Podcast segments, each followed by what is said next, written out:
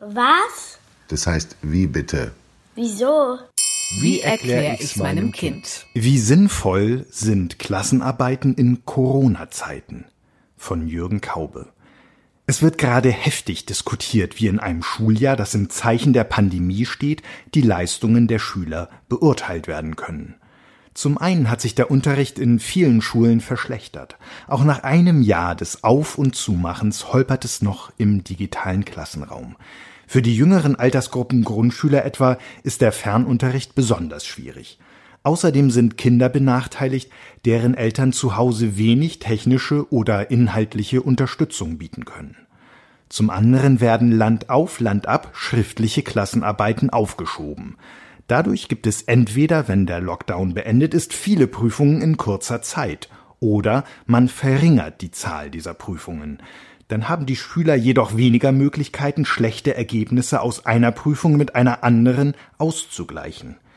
Schließlich gibt es den Vorschlag, bei der Zensurenvergabe weniger streng vorzugehen. Doch das scheint inzwischen ins Belieben der Lehrkräfte gestellt. Im ersten Lockdown hatte man sich noch darauf verständigt, dass einfach alle Schüler in die nächste Klasse versetzt werden sollten. All diese Schwierigkeiten lenken den Blick auf den Sinn von Prüfungen und Zensuren. Denn zumeist wird nur eine Aufgabe von Klassenarbeiten diskutiert, nämlich die, einen Leistungsstand zu zeigen. Er dient dem Vergleich in weitgehend altersgleichen Klassen. Wo stehen die Kinder, die Jugendlichen in Mathematik, Deutsch oder Chemie? Es werden gewissermaßen Fleiß, Aufmerksamkeit, Beweglichkeit im Stoff oder auch nur Gedächtnis abgerechnet. Dafür würde im Grunde eine Klausur pro Fach und Schuljahr genügen.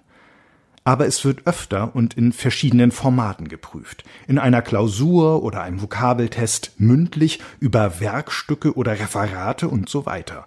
Das hat nicht nur mit der Gedächtnisspanne von Schülern und Lehrern zu tun, sondern mit einer zweiten Funktion von Prüfungen. Man kann sie ihre diagnostische Funktion nennen. Das Wort Diagnose kennen wir vom Arzt, wenn er beschreibt, was ein Patient hat. Hier bedeutet es, bei Prüfungen soll nicht nur der Wissensstand der Schüler benotet, sondern auch geschaut werden, wie es mit dem Lernen am besten weitergeht.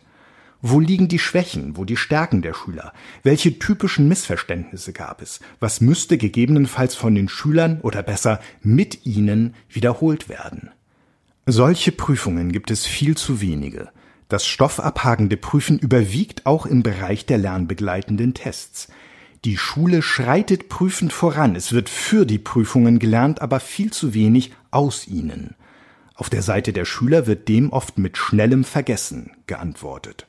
Im Grunde müsste man darum nicht am Ende eines Lernabschnitts prüfen, sondern in seiner Mitte. Die widrigen Umstände der Pandemie machen das noch schwieriger, aber vielleicht lenken sie die Aufmerksamkeit darauf, dass weniger die Notenvergabe als die Prüfungsqualität das Problem des Schulunterrichts ist.